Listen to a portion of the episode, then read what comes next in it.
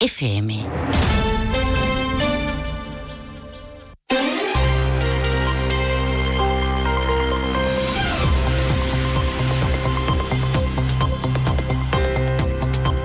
Más de uno Jerez.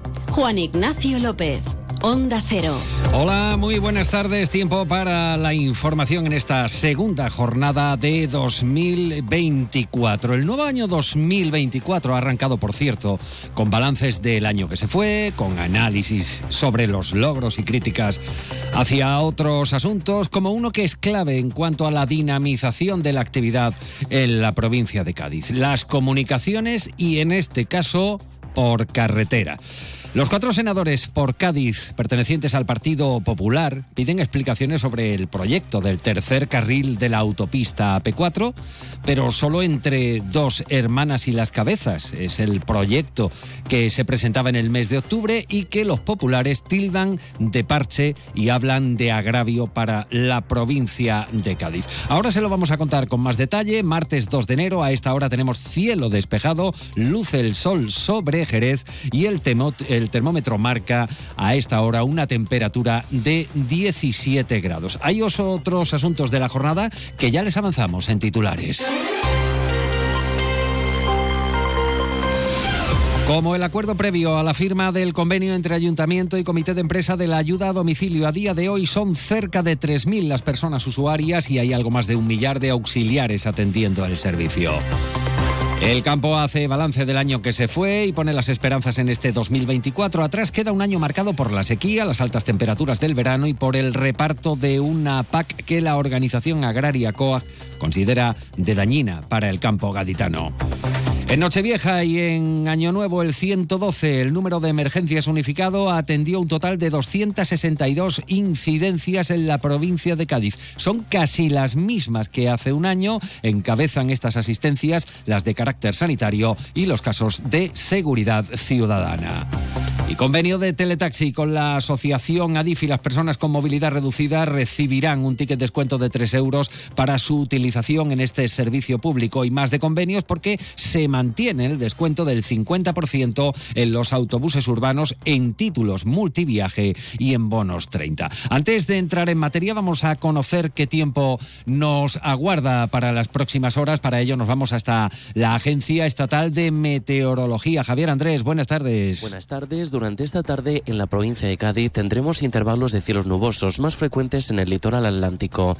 Las temperaturas suben, se esperan máximas de 21 grados en Arcos de la Frontera, 20 en Algeciras y Jerez de la Frontera, 19 en la capital, 18 en Rota. Viento flojo variable con predominio del norte. Mañana tendremos cielo poco nuboso con intervalos de nubes bajas y brumas por la mañana en el litoral atlántico y la campiña sin descartar las nieblas. Al final del día aumenta la nubosidad quedando el cielo nuboso en el norte de la provincia donde no se descartan precipitaciones débiles y ocasionales al anochecer. Las temperaturas se mantienen con ligeros cambios. Esperan máximas de 20 grados en Algeciras, Arcos de la Frontera y Jerez de la Frontera, 18 en Cádiz y Rota. Las mínimas de 12 en Algeciras, 10 en Cádiz, 9 en Rota, 8 en Arcos de la Frontera, 5 en Jerez de la Frontera.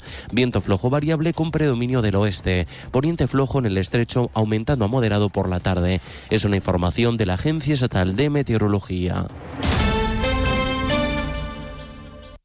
Lo dicho, el Partido Popular en la provincia de Cádiz ha pedido al Ministerio de Transportes que justifique por qué no se impulsa en la provincia de Cádiz el tercer carril de la autopista AP4 que une eh, a nuestra provincia con la de Sevilla, donde el Gobierno de España sí prevé esta obra, pero en el tramo comprendido entre dos hermanas y los palacios. Se trata de una ofensiva parlamentaria, así lo definen los propios populares, para que se incluya a la provincia de Cádiz en el proyecto del tercer carril de la autopista, a diferencia de lo presentado en octubre.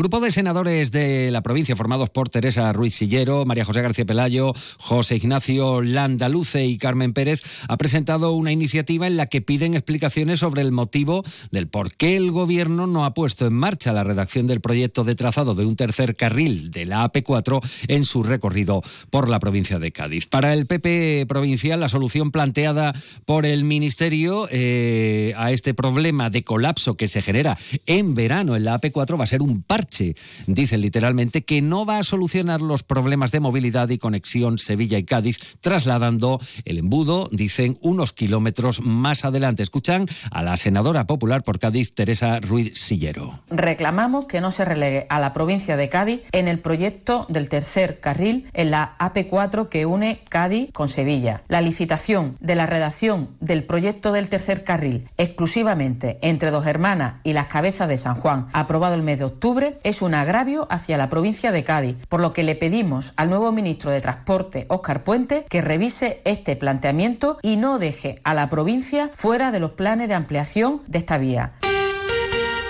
Cambiamos radicalmente de asunto y nos situamos en el plano local para hablarles del acuerdo del gobierno local con la plantilla del servicio de ayuda a domicilio para la firma del nuevo convenio colectivo. De momento, lo que se ha firmado es la propuesta económica, que recoge los complementos del coste de servicio. Ya hace un año se repercutió con carácter retroactivo una subida en el precio de la hora de trabajo para la plantilla de ayuda a domicilio. Está firmado el acuerdo, pero no el convenio que, apunta la presidenta del Comité de Empresa, Mercedes García Millán, está sujeto a la aprobación de los presupuestos y al informe del interventor.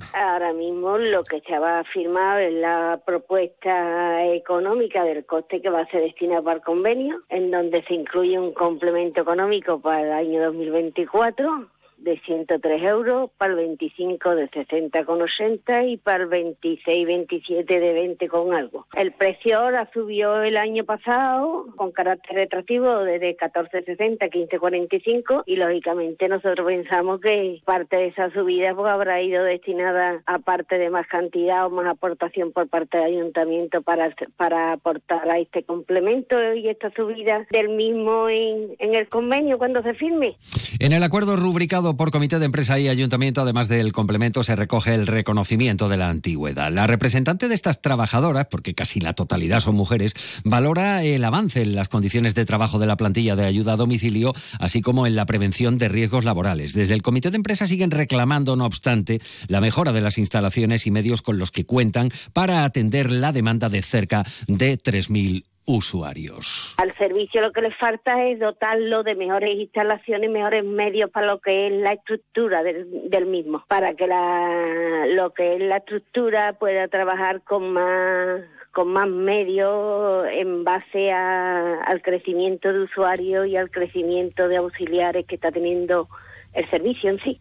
A día de hoy, la plantilla de auxiliares de ayuda a domicilio en Jerez está conformada por unas 1.050 trabajadoras. Cambiamos de asunto, miramos al campo y un año para enmarcar. Así de, contundentes califican desde COAG el ya pasado año 2023 para el campo. Desde la organización agraria COAG consideran que el pasado ejercicio ha supuesto la tormenta perfecta para las explotaciones agrícolas y ganaderas. La evidente sequía que viene castigando a la provincia desde hace ya cuatro años, las altas temperaturas que alcanzamos el pasado verano, junto a la nueva política agraria comunitaria, la PAC, que tildan de dañina para el campo en la provincia, conforman los principales factores que han hecho de 2023, que ya se fue, un año nefasto, como remarca el secretario provincial de COAG, Miguel Pérez. Yo creo que se han dado todas las circunstancias para tener un año negro. La sequía, que esa la estamos sufriendo todos, desde los ciudadanos hasta los agricultores. Teníamos la esperanza de que nos viniera un otoño con agua, a ver si cambia un poquito la dinámica y se rompía ese ciclo que tenemos ahora mismo en lo alto, ya es el cuarto año, pero no ha se nos ha ido noviembre, diciembre con apenas unos 100 litros de media, algo más de 100 litros de media en la provincia y en esta fecha tenían que haber caído aproximadamente unos 300 para tener un año normal, no hablamos de recargar los embarces, ni tener agua disponible, ni tener un año extraordinario.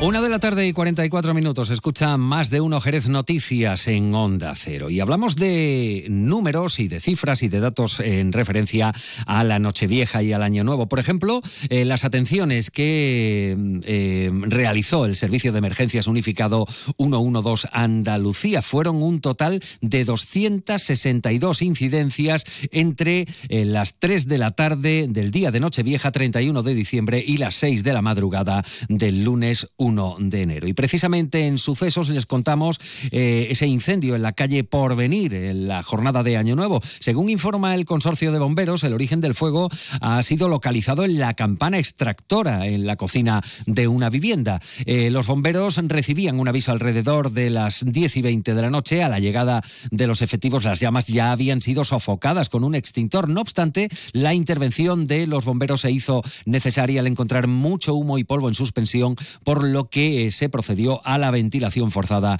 con turboventilador. Han intervenido una dotación de siete efectivos, escala y dos autobombas urbanas, contando con el apoyo de la policía local. Y también en sucesos, tristemente, les tenemos que hablar de un accidente mortal en Puerto Serrano. Una persona perdía la vida y otra eh, resultaba herida en un accidente de moto en la jornada de Año Nuevo. A eso de las 11 menos cuarto se recibía la primera llamada de varias alertando de una salida de vía de una moto de gran cilindrada en el kilómetro 43 de la carretera A375 a la altura del Chaparral. Una de la tarde y 45 minutos. El Consejo Consultivo de Andalucía desestima indemnizar con más de 84.000 euros a una mujer que alegó sufrir daños morales por no poder ser madre.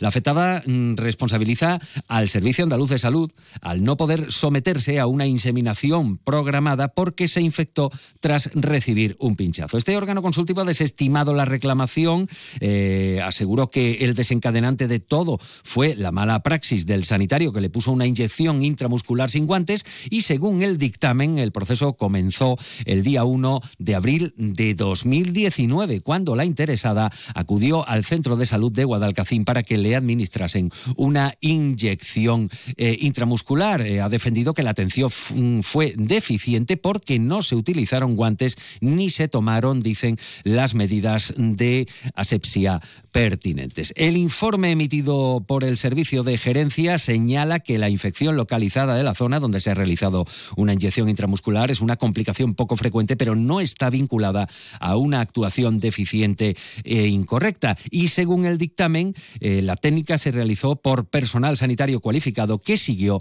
el protocolo establecido y las actuaciones después de la infección fueron también eh, correctas, por lo que no queda acreditada, dicen, la relación entre entre el daño y la denunciada mala práctica. Hablamos de Teletaxi, que ha firmado un convenio con la asociación Adifi. Las personas con movilidad reducida recibirán un ticket descuento de 3 euros en este servicio público. Desde Adifi señalan que este convenio facilita a las personas con movilidad reducida el acceso a los taxis. Desde el sector del taxi, el presidente de la cooperativa, Alejandro García, subraya la importancia de este tipo de colaboraciones, como con otros colectivos, como la Asociación de Esclerosis Múltiple o la Asociación de Mujeres Mastectomizadas, gracias al apoyo con fondos europeos este año, que es un bono de descuento, de, en este caso de 3 euros, que se le aplica directamente a la carrera final al usuario del, Euro, del Eurotaxi o taxi adaptado. En la primera vez que la hicimos, pues vimos que tuvo una repercusión muy positiva. Tenemos una flota de 10 Eurotaxis adaptados. Y por otro lado, se mantiene este año el descuento del 50% en los autobuses urbanos en títulos multiviaje y bonos 30. El consistorio va a aportar un 20% de descuento adicional al 30% que aplica el Ministerio de Transporte y Agenda Urbana del Gobierno de España. Por otro lado, el servicio de movilidad ha abierto hoy el plazo de renovación de la zona ahora para residentes tanto en la página web y correo electrónico desde hoy y hasta el 17 de febrero. El trámite ya se puede hacer íntegramente través de la web. Por otro lado, sepan que el año ha arrancado con gestos eh, solidarios de alcance, como lo recogido en la carrera San Silvestre organizada eh, por el Club Maratón Jerez. Este año han sido más de mil kilos de alimentos los recogidos en la inscripción y dorsales para la tradicional carrera, más de una tonelada de alimentos que van para el hogar San Juan. Escuchan a la trabajadora social, Charo López. Recogimos más de mil kilos de alimentos que son súper necesarios en el hogar mm, para mm, afrontar el año. Todavía y ahora es el momento de escribirle la carta a los Reyes Magos, pues les pedimos que les cuenten ustedes a su majestad de los Reyes Magos que en el hogar necesitamos ropa de abrigo, necesitamos chaquetones, ropa para personas jóvenes, calcetines, ropa interior.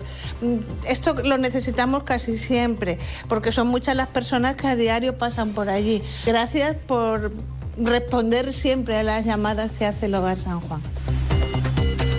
Bueno, no hay más palabras después de escuchar este testimonio de la trabajadora social del Hogar San Juan. Continúa la información aquí en Onda Cero. Con la información se quedan y esta información local y comarcal la pueden encontrar en unos minutos en ondacero.es. Buenas tardes.